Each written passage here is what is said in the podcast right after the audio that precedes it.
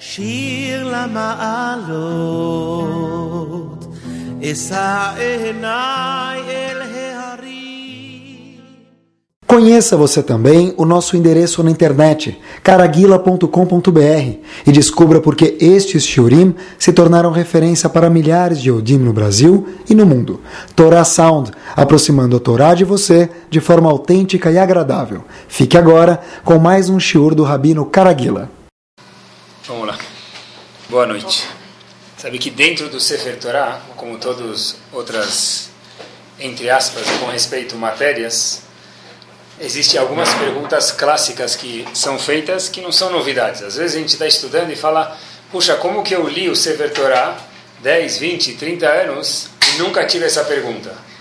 Enquanto que tem algumas perguntas que são clássicas. Por exemplo, as pessoas sempre perguntam como pode ser que o grande líder do povo, Moshe Rabbeinu, no momento ele chegou e bateu na pedra, por isso não entrou em Israel.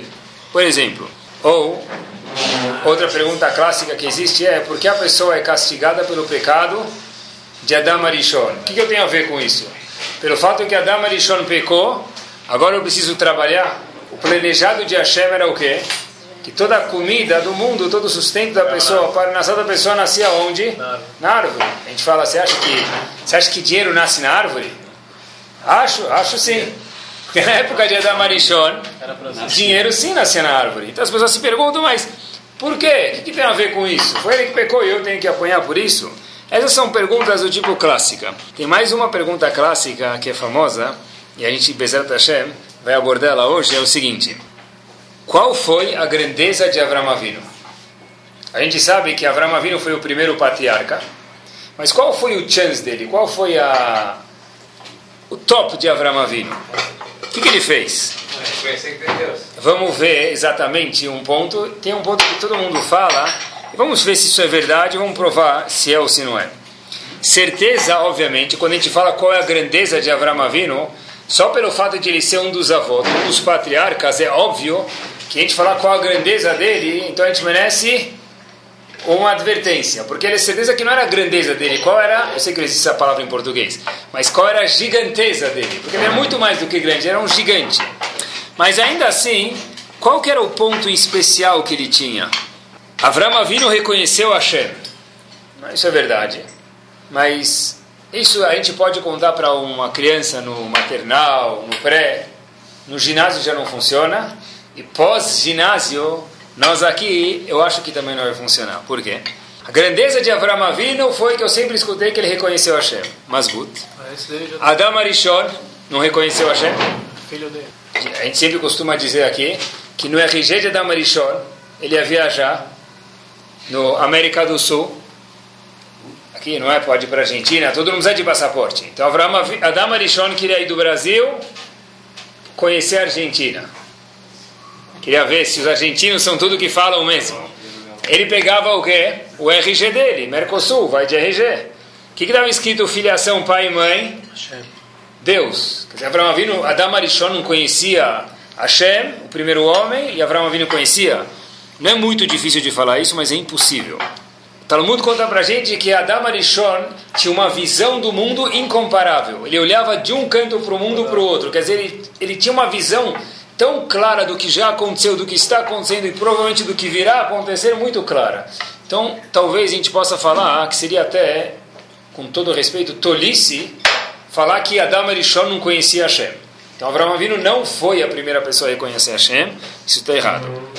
Noah, Noah, chegou o dia da formatura de Noah e pediram para fazer um discurso foi o reitor da faculdade de Noah. Quem foi o reitor da faculdade de Noah? Akadosh Baruch Hu. Akadosh Baruch Hu falou, eu gostaria de falar algumas breves palavras, porque pessoas importantes não falam muito. Hashem falou, falar umas breves palavras sobre esse nosso candidato, Noah. Noah Ish Tzadik. Bateram palmas, Hashem entregou o diploma para ele, Mabruk, Shalom al Israel. Qual é as palavras que Hashem falou Noah? Ish Tzadik. É impossível falar que Noah era Tzadik se ele não reconhecia Hashem. E Avram Avinu veio depois de Noah, quer dizer, Adam Arishon reconheceu Hashem. Noah, que Hashem testemunhou que era um Tzadik, reconheceu Hashem. E como pode ser que Avram Avinu foi o primeiro a reconhecer Hashem? Impossível falar isso. Muito bem, Hanoch é um outro exemplo. Um dos descendentes de Adam Arishon foi Hanoch, uma geração para baixo, duas gerações para baixo. E a Torá conta para a gente, Rashi, melhor dizendo, traz em Bereshit, que Hanoch morreu cedo. Por quê? Diz Rashi as seguintes palavras: Tzadik haya, Noach, eh, Hanoch, que era um dos descendentes de Adam Arishon, era tão tzadik, vekalbad bedatol ashuv le'arshia, só que ele era muito sensível e era fácil voltar para o caminho ruim. Lefichach miher kadosh baruch hu vesilko ve'mito kodem.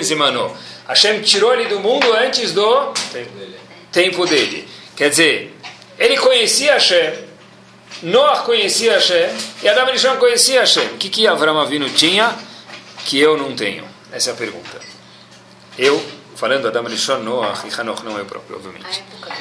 Vamos ver. Então, existe, na verdade, um ponto que as pessoas falam, eu queria ver um outro ponto com vocês hoje.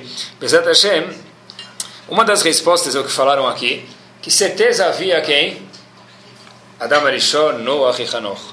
Mas na época que eles viviam, era óbvio, era claro, era muito simples o fato que havia Kadosh Baruch Hu. Já quando chegou, eles nasceram, vamos chamar assim, num berço de ouro. Enquanto que chegou a época de Avram Avinu, o pai dele tinha uma empresa, a empresa de, do pai de Avram Avinu que estava escrito, idolatria, importação e exportação limitada. A empresa do pai dele, ele era muito rico, era de idolatria. Quer dizer, aí já requer muita convicção para a pessoa mudar. Essa é uma resposta que a gente conhece, talvez. A gente vai falar de outra, mas eu quero que saibam que essa existe. Como um Baal Tshuva. Um Baal Tshuva, ele sempre aprendeu uma coisa X. Na casa dele todo mundo não come kasher. Para ele começar a comer kasher e falar, puxa vida, eu não posso mais comer na casa dos meus pais, a não ser que se faça algumas mudanças. Eu não posso mais ir Shabbat em tal casa de tal pessoa que mora longe, a não ser que eu faça algumas mudanças, ou ele venha na minha casa, ou o que for, de acordo com o que ela permite. Eu não vou mais fazer isso. Então isso requer muita convicção.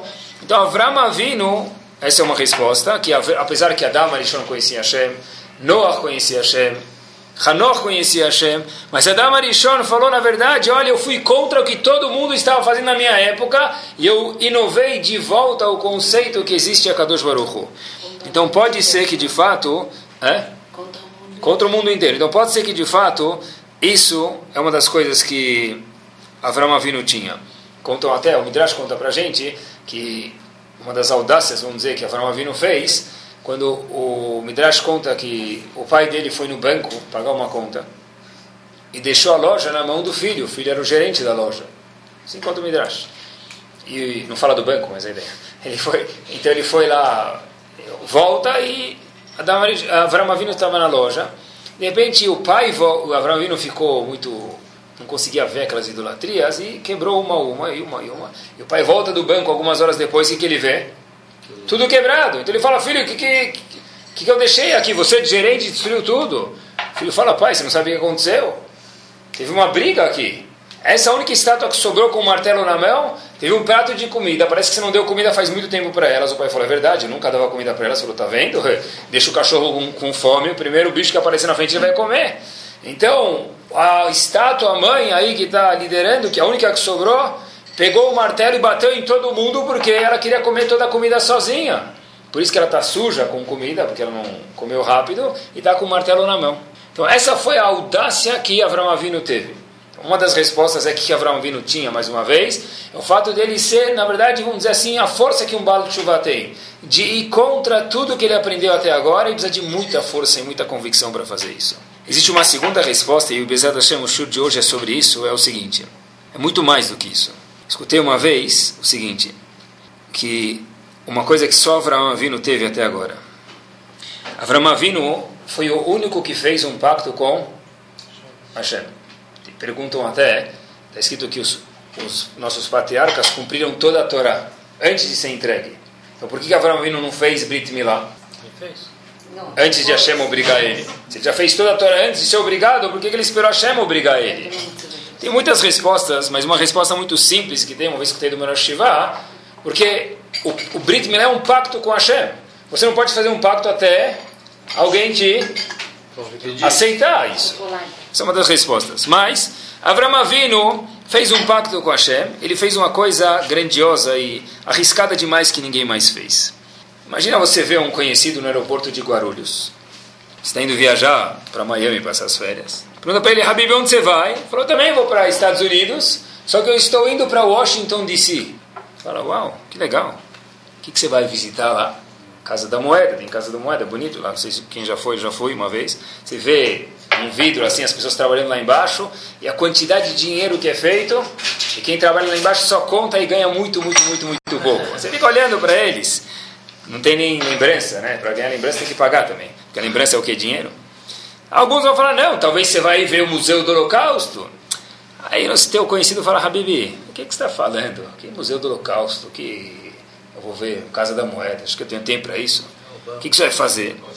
Eu estou indo lá fazer um pacto comercial. Eu tenho uma firma, eu vendo aqui bizer aqui na esquina, eu vendo jujuba aqui, eu vendo, eu vendo um pouco de docinhos, tem uma padaria. Eu vou falar com o Obama para ah, bater um papo com ele, para melhorar a minha padaria. Ou ele pode até falar, não, eu tive uma ideia, eu estava pensando ontem, eu gosto de ler o editorial do jornal Estado de São Paulo, leio muitas vezes e tive uma ideia, eu pensei uh, fazer uma proposta para o presidente dos Estados Unidos de paz no Oriente Médio. Tá bom? Obviamente que se eu visse uma pessoa assim, eu ia perguntar para ele qual é o seu nome hebraico e o nome da sua mãe, para rezar para ele Shlema, que essa pessoa tenha pronto cura nos próximos dias. Vai falar com, com o presidente do Pacto do Oriente Médio, que se nasceu ontem, já fizeram 300 pactos e nenhum pacto funcionou. Você vai tentar fazer agora o quê? Uma tua padaria, um, um deal com tua padaria, os Estados Unidos, que ele não tem mais nada para fazer com você. Então, obviamente que essa pessoa está fora de si. Isso a gente entende. Mas Avram Avinu, a gente entende que isso é absurdo. O que Avram Avinu fez não foi mais absurdo, muito mais, do que falar com o presidente dos Estados Unidos. Avram Avinu não foi para Guarulhos, mas fez a mesma coisa. Avram Avinu, viram ele andando, falaram, e aí, Habib, onde você vai? Olha, eu... Falar com Hashem, fazer um pacto com Hashem assim fazer um pacto com Hashem? Como assim? Você fazer um pacto com Hashem? Você está louco? A Terra, dentro do universo inteiro, não é nada, comparado com as galáxias. E você, dentro da Terra, é nada elevado a nada. Você vai falar com Melech Malchei Melachim, o rei de todo o universo, não da Terra. Fazer um pacto com ele? É pior do que fazer um pacto para a tua padaria com o presidente dos Estados Unidos. Avram Avinu, certeza, todas as sinagogas que escutaram ele falando isso, a tefilá que tinha é Kadosh Baruch Hu Ishlach Refuah Shlema le Avram ben Avram. Que Hashem mandasse Refuah Shlema para Avram Avinu. Coitado. Isso, a gente nunca talvez levantou as sobrancelhas para isso. Avram Avinu foi lá e fez uma proposta para Hashem. O fato que Hashem aceitou, isso não é talvez grandioso. O grandioso foi que Avram Avinu foi audacioso de ir fazer uma proposta para Kadosh Baruch e falar Hashem, eu tenho uma proposta para você. Para Avraham Avinu fazer isso, e Hashem aceitou, quer dizer que ele era uma pessoa sã, uma pessoa sadia, tem que ser que Avraham Avinu descobriu uma coisa que ninguém sabia até agora. O que, que Avraham Avinu descobriu? E é isso que responde à pergunta que a gente fez alguns minutos atrás. O que, que Avraham Avinu tinha de tão grande o que ele tinha de tão grande era uma coisa só que ninguém tinha. Mesmo que Adam Arishon conheceu Hashem. Noach era Tzadik, conheceu Hashem, tinha Emunah em Hashem. Hanoch era descendente de Adam Arishon, Irashi testemunha que era um Tzadik. Mas ninguém tinha uma coisa que Avram Avinu teve, foi ele que inovou isso. Um conceito que Avram Avinu teve é o seguinte: eu sei a importância que eu tenho. Avram Avinu descobriu e foi o único e o primeiro, e por isso que ele foi a origem do povo de Ameudi, do nosso povo, é o seguinte, eu sei a importância que eu tenho. Ele estava tão certo, mas tão certo que a Kadosh Baruch Hu aceitou e fez um pacto com ele. Mas se isso era tão importante, estava me questionando quando fiz o shiur, por que então Hashem não propôs direto para Avram Avinu? Porque ele esperou Avram Avinu ir lá e bater na porta de Akadosh Baruch para fazer um pacto. Por que, que Hashem sozinho não chegou para ele? Porque tem coisas na vida que é que nem um presente. Quando outra pessoa vem e fala, hoje é meu aniversário, cadê meu presente? Ah, bom, pode ser. Mas o chance do aniversário é o quê? Lembrei do teu presente, está aqui, te comprei um relógio, te comprei alguma uma fita, uma gravata, não sei o que você gosta, uma tiara, um, cada pessoa que ele gosta, um, uma joia, o que for. O legal não é eu te avisei que esse é o meu aniversário, o legal é o quê? Puxa, que legal que você fez surpresa para mim. Igual um presente, Avram Avinu, Hashem falou para ele, olha, eu te chamar, não tem graça. E você acertou a bola 8 na caçar para Avinu, e você foi o primeiro. Isso ninguém teve até agora, isso é o mais grandioso é descobrir o super valor que você, Avram Avinu, tem. E só ele que descobriu. Apesar que, mais uma vez, é bom te lembrar isso, Adam Arishon conhecia Hashem talvez melhor do que Avram Avinu. Mas ele não soube descobrir o valor dele como Avram Avinu sim o fez. Porque ele foi o primeiro que propôs para Kadosh Baruch eu quero fazer um pacto com você. É menos grave? Não, acho que é mais grave do que fazer um pacto com Obama, no exemplo que a gente trouxe antes da nossa padaria. Sabe que a gente sobrou, a gente, todo mundo, Ramim falam para a gente que todos os Eudim são descendentes de Avram Avinu, não só na filiação, mas como também em algumas características. Outro dia estava conversando com uma pessoa israelense, uma mulher, sobre uma coisa que tinha que fazer. E eu falei para ela, qual é teu e-mail? Então vamos dizer que o, o nome dela é Sarah, é tudo menos Sarah, obviamente, que eu não ia contar para vocês, mas vamos dizer, o nome dela é Sarah, e ela depois me falou Elika. É letra L, letra K, arroba o e-mail dela. Falou com uma felicidade, eu falei, puxa vida, aqui, desculpa, mas o que, que tem de tão feliz assim não me falar o nome, duas letras, arroba, etc e tal no teu e-mail. Falou, senhora, o senhor não percebe que eu sou israelense, Rabino? Eu falei, agora que você já abriu o brecha, eu percebi pelo teu sotaque, sim, que você é israelense. Ela falou, olha, eu tenho o, o zerruto, o mérito de aqui no Brasil poder falar duas letras depois do meu nome. Falei assim, que mérito que é? Me explica, eu nunca vi um mérito de falar duas letras. Falou, não, é o seguinte, quando eu morava em Israel, eu tinha o meu e-mail, Sará, com uma letra só e depois com uma segunda também, depois que eu casei. Só que até que um israelense chegou para mim e falou. Por que você precisa de duas letras? E ele me forçou a tirar uma das letras. Até que aqui no Brasil ninguém nunca me perguntou porque eu tenho duas letras, até o senhor me perguntar e ver, mas eu não estava reclamando, estava só querendo saber por quê. Então por isso que aqui, Baruch Hashem, no Brasil, eu venho com zehut, com o mérito de ter poder ter duas letras. Isso é, na verdade, um pouco do que Avram Avinu inflou sobre a pessoa, só que ele já passou dos limites, né? Já é, na verdade, olha, olha quem você é, o teu valor de verdade como um Yehudi. Esse foi o chance que Avram Avinu fez. Sabe que em Israel, essas histórias acontecem de monte. Uma vez eu estava na casa de uma pessoa em Israel e justo quando eu, a gente estava lá, entupiu o banheiro. E sabe que Israel muitas vezes, banheiro lá é que nem um diamante aqui no Brasil, não tem muitos banheiros nos quartos. Aqui a gente sabe, tem três, nas casas tem três, quatro quartos. Lá talvez tenha um lavabo e um banheiro e 26 filhos no mesmo banheiro para tomar banho. Então é muito provável que vai entupir o banheiro, pode ser. Quando, eu, quando a gente estava lá, entupiu o banheiro, e era outro brasileiro que na casa da pessoa que eu estava, e falou, ah, vamos chamar o... O... Deixa eu ver o... Como fala? Encanador. encanador. Demorou alguns dias lá, estava transbordando tudo, até descobri que encanador em hebraico quer dizer instalator. Para mim, instalator é para instalar um rádio, uma lâmpada, um lustre. Chegou o instalator, ele entra lá na casa, começa a falar com a gente. Lá. E aí, obviamente, que o, o outro brasileiro já morava lá, já saiu, foi pro terraço, desceu e ficou eu lá na casa. E o cara veio gritar comigo: Matem, Zorquimpo, o que, que vocês jogam aqui? Cartão de crédito, não sei o que lá. Né?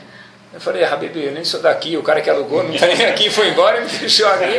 Agora eu entendi porque ele foi embora, não é? Então isso é um pouco, na verdade, o que Abraão Vino colocou sobre a gente. Esse valor de quem você é, né? Ver outra pessoa até, por que, que você jogou o cartão de crédito? Não consigo. Se tivesse, eu soubesse, eu não chamava você para, pagava você para fazer o serviço.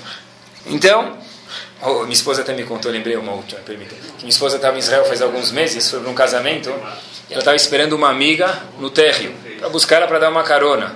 Estava indo para outro bairro, de Jerusalém para outro bairro.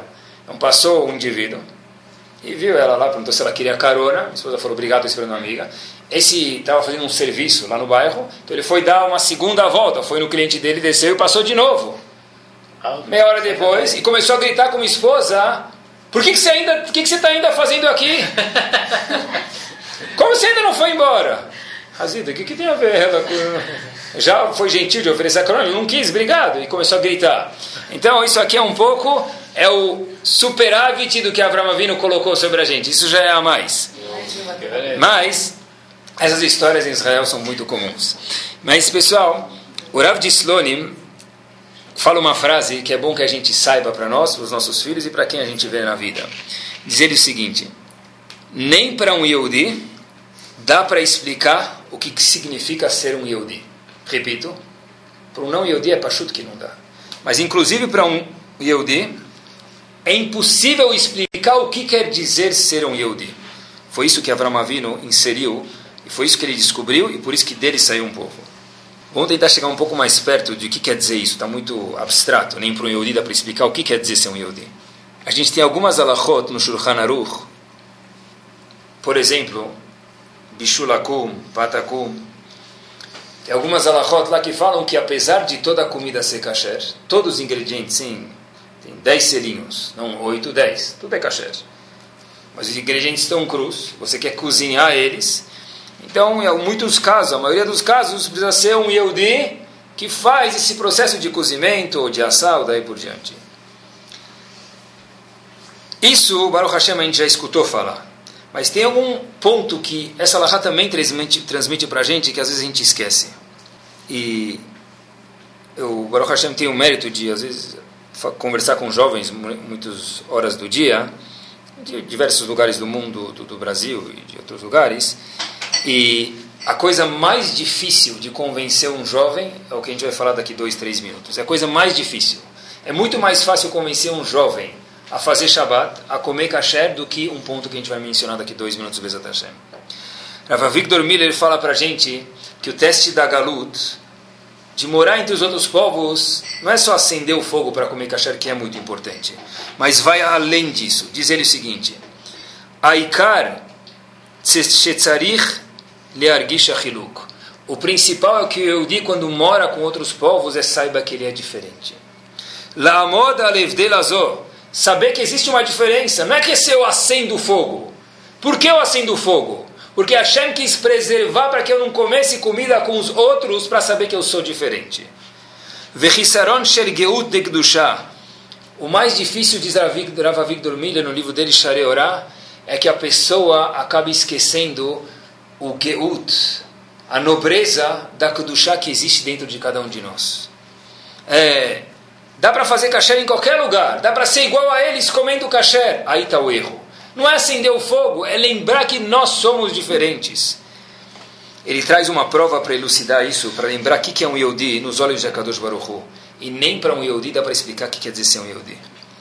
Fizeram uma campanha de arrecadação de fundos para o Betamigdash. E nessa campanha arrecadaram milhões e milhões e milhões. Não era dólares, mas talvez na moeda de hoje de dólares. Só menorá era maciça de ouro, dentro de outros instrumentos que tinham lá dentro. E no Shabat, vamos imaginar, inauguração do Betamigdash, incêndio. Olha, não queimou o Betamigdash. O Shulchan Aruch tem leis em Alachot Shabbat, o que, que se pode fazer? A grosso modo, talvez no Betamigdash, se não tivesse ninguém lá dentro, o que, que teria que se fazer? Sentar e chorar. Mas a gente acabou de coletar milhões de dólares Tiramos esse dinheiro de yeshivot para dar para o Betamigdash. Diz o Shulchan Aruch para a gente, I'm so sorry. Vai olhar, vai ter o teste grandioso de ver, lo aleno queimar, não vai poder fazer absolutamente nada. Em contrapartida, diz o mesmo Shulchan Aruch, tem um Yehudi. E esse um Yehudi, ele era mahmir, de, tinha um minhag fixo de não se cuidar de Shabbat. Coitado dessa pessoa. E a gente vê essa pessoa se sentindo mal. E a pergunta é: posso de ligar o carro para ir salvar ele? Shulchan pode, ele é um Yehudi, vai salvar ele. Como assim? Para o Betamigdash, que é o lugar mais santo do mundo, que lá é o escritório de Akadosh Baruch Hu, tem que olhar e não fazer nada. E para um Yehudi, que coitado nem cumpre Shabat, que é a marca registrada em Yehudi. O que, que vale Yehudi que não cumpre Shabat? Ele precisa aprender e mudar. Essa pessoa pode ser salva. Foi isso que a gente mencionou antes. Nem para um Yehudi dá para explicar o que quer dizer ser um Yehudi. O ponto não é só, que é muito importante, é comer kasher e a mulher acender o fogo que ela cozinha em casa. É lembrar por que isso acontece, porque nós somos diferentes. E esse é o teste da galuto, de morar com os outros.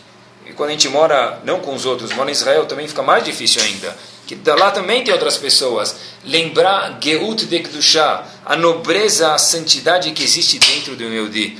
Foi isso que Avram Avinu inovou para o mundo, e foi isso que Avram Avinu inseriu esse DNA dentro do povo judeu, e foi por isso que Hashem fez um pacto com. Ele falou, vou criar um povo novo, um povo que vai sair de mim, esse é o meu, meu povo. Eu não quero alguém que saiba que eu existo, eu quero alguém que saiba não que eu existo, porque isso Noah fez, a Damarishon também tinha feito. Ele quer que alguém saiba que o valor que ele tem no plano em que eu criei. E falo para vocês, com convicção máxima, esse é o ponto mais difícil para ensinar para qualquer jovem e adulto também. É muito mais fácil falar para uma pessoa cumprir Shabat do que falar para ele: olha, você é mais especial, você é uma pessoa nobre. E a pessoa sempre vai te questionar: mas nobre por quê? Você não tem respeito pelo resto do mundo? Claro que eu tenho. Mas saiba que, está escrito na Torá, você é um descendente de Adam Alishon, de Avram Avinu, e Hashem escolheu você como parte do povo dele. Eu não concordo com isso, Rabino, isso já é demais para mim. É muito difícil explicar para alguém que ele é uma pessoa nobre. Cumprir Shabat é muito mais fácil. Mesmo que ele vai ter que parar de ir no shopping, ele vai ter que subir 22 andares a pé de escada a 35 graus no verão, ele sobe. Mas entender que você é especial, isso precisou de um grande Avram Avinu, por isso que é uma coisa tão grandiosa. Que eu tenha mais do que o resto do mundo tem, eu não tenho nada mais do que eles. Outro dia,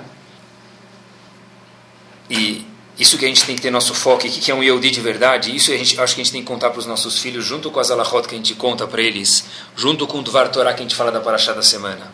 Pouco tempo atrás, mandaram, eu não sei se foi e-mail, ou BBM, ou WhatsApp, ou WhatsApp, de algum jeito, contactaram as pessoas, os grupos que tem, e passaram que tem uma pessoa no hospital, o Yehudi, ou uma Yehudiá, e essa pessoa precisa de sangue. Poucos dias atrás, isso mesmo. Uma pessoa me contou que quando foi doar sangue no hospital, tinha uma fila de pessoas doando sangue. Mandaram um e-mail, em poucos dias estava lotado, já passou, podia deixar sangue para o resto da eternidade já. Isso é um Yehudi de verdade. Isso é um Yehudi. Isso que a gente tem que contar para os nossos filhos. Óbvio, tem que contar para os nossos filhos que tem que cumprir Shabat. Óbvio. Mas não esquece de contar junto para eles. Olha, eu cumpro o Shabat não porque Hashem me mandou. Porque Hashem me mandou e porque Hashem quer que eu saiba que eu sou diferente dos outros. Nós somos um povo especial. Isso mesmo. Quantas pessoas acordaram de manhã, esticaram o braço e falaram que tal tá um de matinal, doa sangue, por que não? Por que não? Porque tem trânsito, porque vai saber como você vai sentir depois, mas dentro do povo Yehudi não tem essas perguntas. Que povo especial. Erev Rosh Hashanah, a história se passou exatamente assim. Erev Rosh Hashanah, um grupo de nazistas em Marshemam Vizichram aprisionaram 1.400 meninos na época da Segunda Guerra.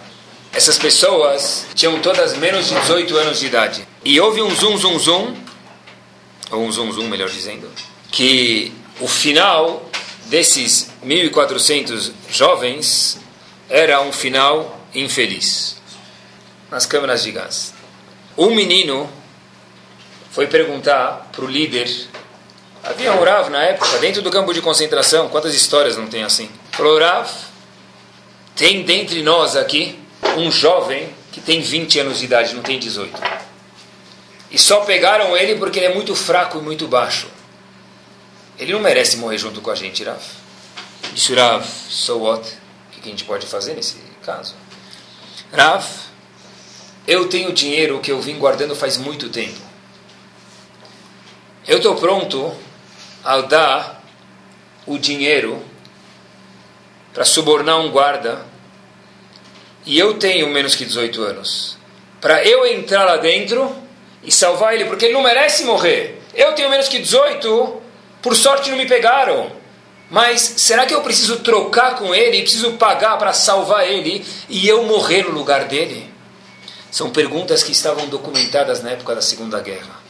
Isso é o que a gente tem que também passar para os nossos filhos. Quando a gente fala nós somos descendentes de Avram Avinu, é muito mais do que Hesed, porque Avram Avinu era um pilar de Hesed, mas Adam Arishon também fez Hesed. O que Adam Arishon, o que Avram Avinu tinha mais do que Adam Arishon em especial, apesar que Adam Arishon era gigante, foi que ele descobriu o valor dele. E se a gente lê, é impossível não falar uau quando a gente vê histórias do nosso povo Pessoas que há 50 anos atrás não tinham que comer num campo de concentração, tinham só uma fortuna, era que nem alguém hoje levantar e doar todo o dinheiro dele para uma instituição judaica. É que nem matar a pessoa. Ele trabalhou a vida inteira, como que faz isso? A pessoa estava pronta a doar todo o dinheiro e a vida, porque talvez ele merecia ele morrer no lugar de outra pessoa para salvar outra pessoa. Isso é um Yehudi. Um Yehudi que foi salvo da guerra conta que nesse mesmo episódio onde foram presos esses 1.400 jovens de menos de 18 anos, um deles falou, era Erev Rosh como contei para vocês, eles foram presos. Falou, poxa, mas hoje à noite era Rosh Então ele foi de barraca em barraca, de alojamento em alojamento, tocar o chofar. Perguntaram para ele, mas você não sabe que isso é perigoso? Se alguém te pegar com um chofar na mão, não tocando, o teu fim é imediato em público. Disse ele, eu sei disso, mas talvez é nosso último dia de vida, talvez não. Como eu posso deixar passar Rosh Hashanah com um chofar na mão sem dar um mérito para outros Eudim de escutar um chofar? Isso, talvez, é o que falaram. Nem para um Yehudi, de fato, dá para explicar o que quer dizer ser um Yehudi. A gente não entende o que é isso. É uma pessoa que está disposta a arriscar a vida para tocar chofar pelos outros, de acordo com a Allah, certeza não precisa fazer isso. Mas é que nem você fala para a pessoa, olha, você é corintiano, meu amigo, você é palmeirense, você é o que? São Paulino. De acordo com a Allah, não precisa ir no jogo, está chovendo, ontem estava chovendo. Como assim não precisa? Eu quero! Leavdil, um bilhão de vezes pelo menos, isso é um Yehudi em relação a Kodesh Baruch Quantos Yehudim faleceram naquele trem de transporte do destino do lugar onde eles estavam indo para Auschwitz, cantando Anima Amin. Só um Yehudi é capaz de fazer uma coisa dessa. Um Yehudi indo fazer uma coisa completamente absurda. Pessoas que não fizeram nada de errado, tzadikim, crianças, bebês, mães com filhos nas mãos, indo morrer, cantando o quê? Anima Amin. Nem para um Yehudi dá para explicar de fato o que é um Yehudi. Tem uma história famosa, não sei se é famosa, mas se não for que fique agora, eu escutei ela dentro do campo de concentração, o guia contou para gente que no dia de Simchat Torah, um dos sobreviventes contou, um, das, um dos Hassidim da Hassidei, da Hassidu de Gur, colocou todo mundo dentro da câmara de gás e eles lembraram naquele momento, não dá nem para entender o que quer dizer isso, isso já dá vontade de dançar só de escutar essa parte, dentro da câmara de gás, lembraram que hoje era Simchat Torah. Eles falaram, a gente não tem Sefer Torah, mas tem cada um a sua Neshama. Então por que não dançar aqui dentro? E o alemão, Imach Shemov foi colocar o gás Ciclone B lá dentro. E ele começou a escutar barulho e música, falou, o que está acontecendo aqui? Mandou todo mundo ficar quieto. Os Yodim continuaram dançando como se fosse Simchat Torah. E o sobrevivente conta que não sabe como. Por alguma razão, aquele alemão foi chamado, eles foram libertados e saíram de lá e ele saiu vivo.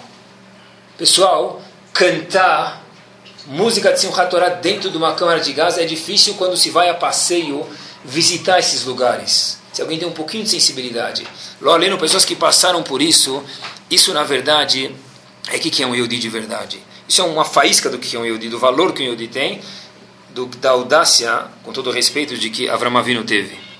Outra história, não menos, para que a gente veja o que é um Yehudi de verdade, quem parece dentro do nosso povo, Baruch Hashem, a gente sabe que tem muitos Gmar, tem muitas instituições de ajuda, mas tem uma coisa que também aconteceu faz pouco tempo, dois, duas semanas no máximo atrás. Uma mulher em Israel pergunta para uma amiga, que a gente não sabe o nome, por isso que eu posso contar para vocês, onde você compra frango? Que açougue você compra frango? essa mulher mudou de assunto, enrolou o assunto. E perguntou de novo, ah, fulana, Sará para ficar, onde você compra frango? Falou, olha, para te falar a verdade, eu casei faz três meses e eu nunca comprei frango nos três meses. Perguntou lá por quê? Porque eu não tenho meios de comprar frango. A história, se fosse na rua, terminaria por aqui. E na rua talvez falariam, coitada, razita. Mas isso é na rua, um é diferente. A mulher foi lá e mandou e-mail, mandou BBM, mandou WhatsApp para pessoas que conhecem. Falou, olha, essa moça não sabe onde fica o açougue, não para comprar carne que é um luxo, frango. E ela sabe costurar. Será que alguém poderia se voluntariar a ajudar a comprar 2 mil dólares uma máquina de costura para essa moça? Passou-se menos de uma semana e hoje eu recebi informações que estão comprando uma máquina de overlock para ela. Porque o dinheiro já passou da máquina de costura. E agora estão comprando uma máquina de overlock para ela poder costurar em casa e fazer a parnassá dela, o sustento dela. Quer dizer, pediram o quê? A mulher não tinha açougue. As pessoas podiam falar, tá bom, Razita, tá, eu vou te mandar 10 dólares na tzedakah. Como assim? Compraram duas máquinas aqui no Brasil para a mulher de Israel. Isso é um Yehudi. Isso é um Yehudi, pessoal. Isso é um Yehudi mesmo. Yehudi que a gente vê pessoas no nosso povo, Baruch Hashem, se vocês não conhecem, eu tenho orgulho de conhecer, pessoas que sentam no escritório durante o dia, uma hora por dia, no meio do dia, quando o banco está aberto, quando o e-mail está vindo, quando a duplicata está vindo, quando os pedidos estão sendo feitos. Eu já vi isso e outras pessoas viram isso. Agora minha secretária sabe que da meio-dia a uma ou da uma às duas nenhum telefonema é recebido, porque eu sento com o meu Havruta a estudar a Torá. Isso é um Yehudi. Isso é um Yehudi, pessoal, de verdade. Isso é um povo especial. Pessoas que viajam e perguntam a Lachot como funciona no século 21. Isso mesmo é um Yehudi. E nem por um Yehudi dá para explicar de fato o que é Yehudi. Quando a gente escuta coisas assim, eu sempre faço questão de falar eu falo, pro, acho que para os meus alunos, para meus filhos, eu acho que a maior mensagem que eu preciso passar é quando alguém falar para ele, Habib, você tem que acender o fogo na tua casa para fazer bichul Israel. Não que eles falam, tá bom, eu quero aprender a lahá, que também é muito importante. Mas que quando alguém fala para ele, porque você é especial, ele fala, é claro, mas isso é óbvio. E não que alguém precise convencer eles. Isso de fato é Ashrechem Israel. É quando olhar para um Yehudi e falar, uau, que sortudo nós somos que nós temos um povo assim. 50 anos se passaram, um pouquinho mais talvez, desde a Segunda Guerra Mundial. E se a gente procurar, a gente vai ver no Brasil, eu não sei que destino, que, que linha segue, mas ainda assim é interessante saber, tem mais de 110 sinagogas no Brasil. Passaram-se talvez 50 anos da Segunda Guerra Mundial. E Brasil é o fim do mundo à direita. Mais uma esquina e mais uma direita ainda. Sendo que metade dessas sinagogas são em São Paulo, e o meu aventura é dizer que a outra metade dessa de São Paulo fica em Genópolis. Mas, independente disso, o ano passado, procurei bastante, 80 kibbutzim, que não eram de esquerda, eram de ultra esquerda, que porco é a comida preferida para ser comida e degustada no Yom Kippur. 80 kibbutzim pediram para instituições judaicas e religiosas ensinarem e fazerem Rosh Hashanah Yom Kippur seguindo a risca jejuando 25 horas em Yom Kippur. É um povo que na verdade está acordando de volta. Só um tonto que não vê isso. É um povo que, na verdade, está sorrindo para Kadosh Baruch de novo. Mesmo pessoas que, coitadas, não tiveram o grande zehut, mérito, coitados mesmo, de ver a doçura da Torá. Essas pessoas estão falando, puxa, a gente vê quanto vazio é o mundo. Quanto nada nos preenche, deve ter alguma coisa a mais. E querem entender de fato o que é Rosh Hashanah, o que é Yom Kippur, o que a Torá Kedoshá tem para nos oferecer. De fato, como o Hazonish falou, como o Hafetz Chaim falou, como diversos Dolim falaram já para gente. O sol, de fato, da Geulah, da salvação, já está reinando. Falta alguns segundos para o Netzachama. E talvez, a nossa objetivo é cada vez a gente, fora cumprir a Torá Kedoshá, é reafirmar para a gente quanto importante nós somos para Kadosh Baruch. Anos atrás, As pessoas que se assimilavam, por que se assimilavam? Por raiva. Poxa, como aconteceu isso com meu pai, com meu avô na Segunda Guerra, na Inquisição, nas cruzadas e daí por diante. Hoje em dia, a maioria das pessoas que se assimilam não é por rebeldia, é por falta de conhecimento. A maioria das pessoas é porque eu preciso casar com Yehudi ou com uma Yehudiá, mas por quê? Eu posso comer cachê na minha casa sendo ela Yehudiá ou não? Mas aí você perdeu a mensagem, Habibi. Geut de Gdusha, a nobreza que existe dentro de você. Se você sabe que você é um príncipe, você nunca vai falar porque eu não posso tal coisa, porque você sabe que você é um príncipe. E é isso que a gente tem que reafirmar para nós, para nossa família. Isso tem que ser o lema da nossa casa. Nós, estive pensando quando estava fazendo o shiur, de fato, se não fosse, permitam, babaca, devia andar com um babador na frente da camisa falando I'm proud to be Jewish. Não é? Tem aquelas camisas lá, Enjoy Coke, Enjoy Torah. Devia escrever uma camisa mesmo. I'm proud to be Jewish. Sou judeu, vírgula, e com muito orgulho. Isso mesmo. O famoso Moses Montefiore, Moshe Montefiore, nobre, conta ele uma vez, e olha que bárbaro, e olha que, que lição de Avram Avila tinha dentro dele. O czar da Rússia tinha feito um decreto contra os Yehudim.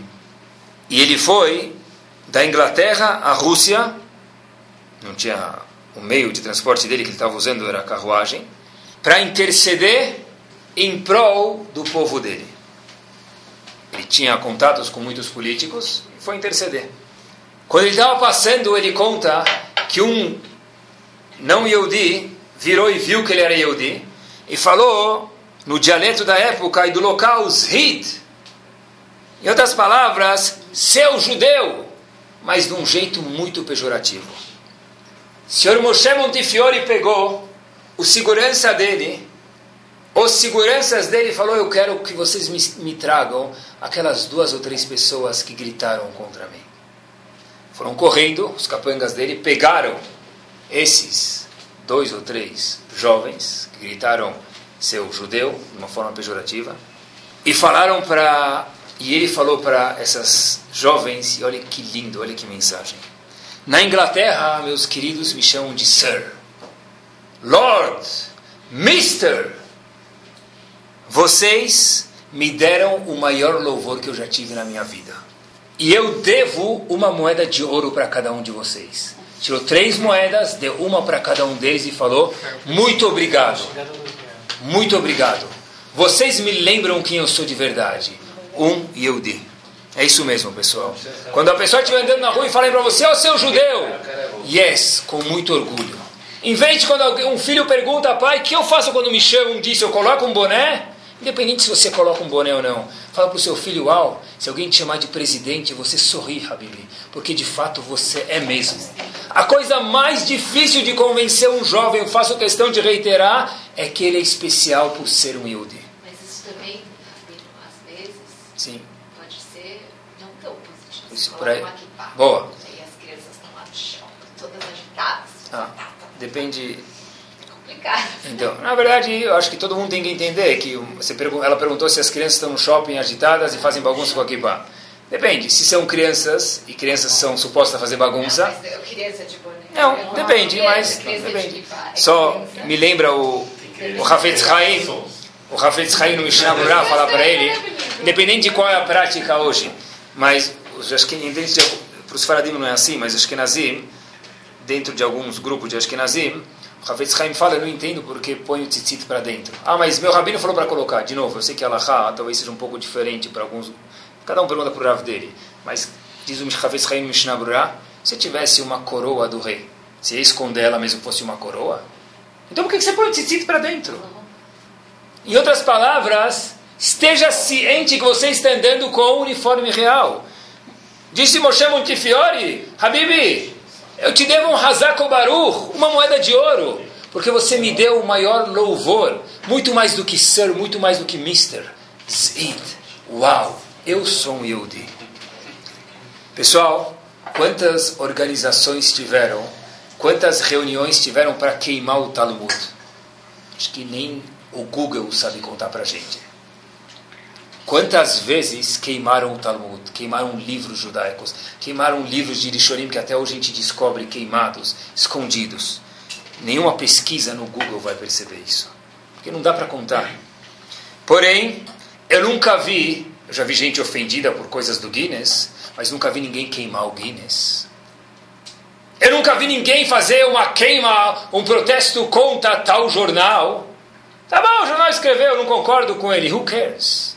O Guinness escreveu, eu não concordo. So what? Eu não acredito, é besteira. Possível que alguém ficou 30 minutos embaixo d'água? E daí? Tá bom, pula, vira folha. Por que, que incomoda tanto queimar o Talmud? Deixa lá o que é Talmud.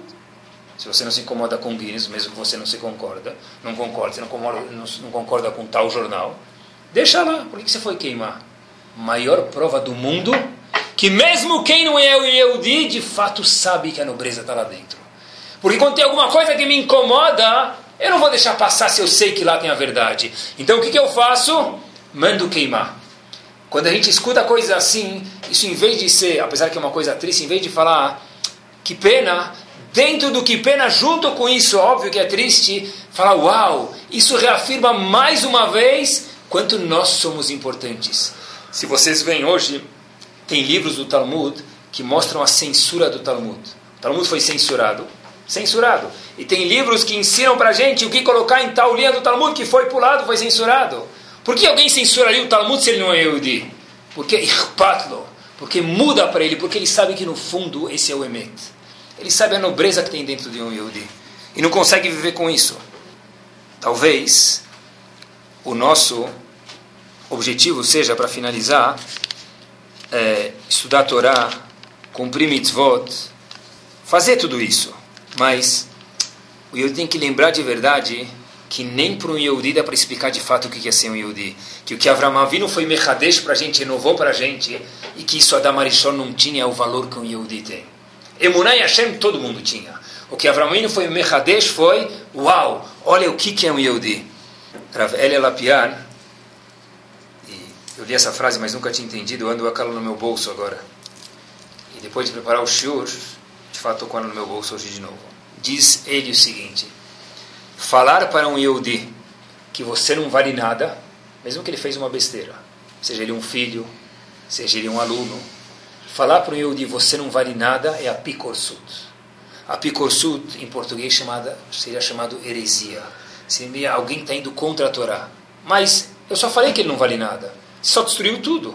Porque Avram Avinu que fundou o Yahadut, que Hashem escolheu ele, qual foi o lema dele? Hashem só escolheu ele porque ele entendeu que, ó, oh, você entendeu quanto que uma pessoa vale, quanto um Yehudi vale. Um Yehudi que não tem esse conhecimento é o que a gente falou antes. As pessoas hoje não é por rebeldia, é por falta de conhecimento. O Yehudi que senta e lê uma página do Talmud com alguém que sabe ensinar para ele, é impossível ele falar, eu não estou orgulhoso disso. Se ele não está orgulhoso é porque o cara não ensinou direito. Porque de fato, pessoal, é uma, um Talmud que é estudado ano a ano, dia a dia, em todos os lugares do mundo há milhares de anos. A Chokhmah que tem lá dentro ninguém nunca pega. Ninguém pega. Eu lembro na, na faculdade, nos Estados Unidos, a prova mais difícil, eu lembro, tinha uma prova muito difícil de lei, isso não dava, não dá nem para comparar com um de um, um mil avos e uma Gumarababacama que discute as mesmas leis monetárias. Não dá, porque é muito mais envolvente, é muito mais verdadeiro. Isso é a Torá. E por isso que a gente fala de verdade, pessoal. Baruch Hashem Magen Avram, Hashem protege Avram.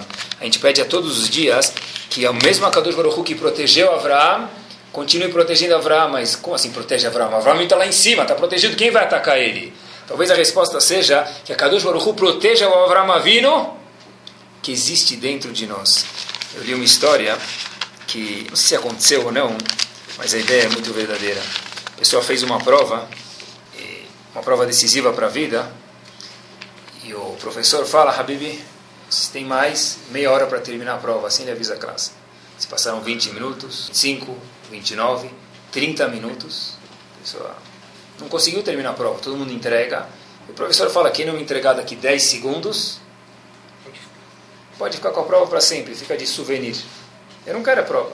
O indivíduo não entrega, continua fazendo, o professor fica esperando, olhando para ele, rindo, fica fazendo tal, estudei para a prova, vou bem, fez, terminou, conferiu, viu que acertou o que precisava entregou o professor.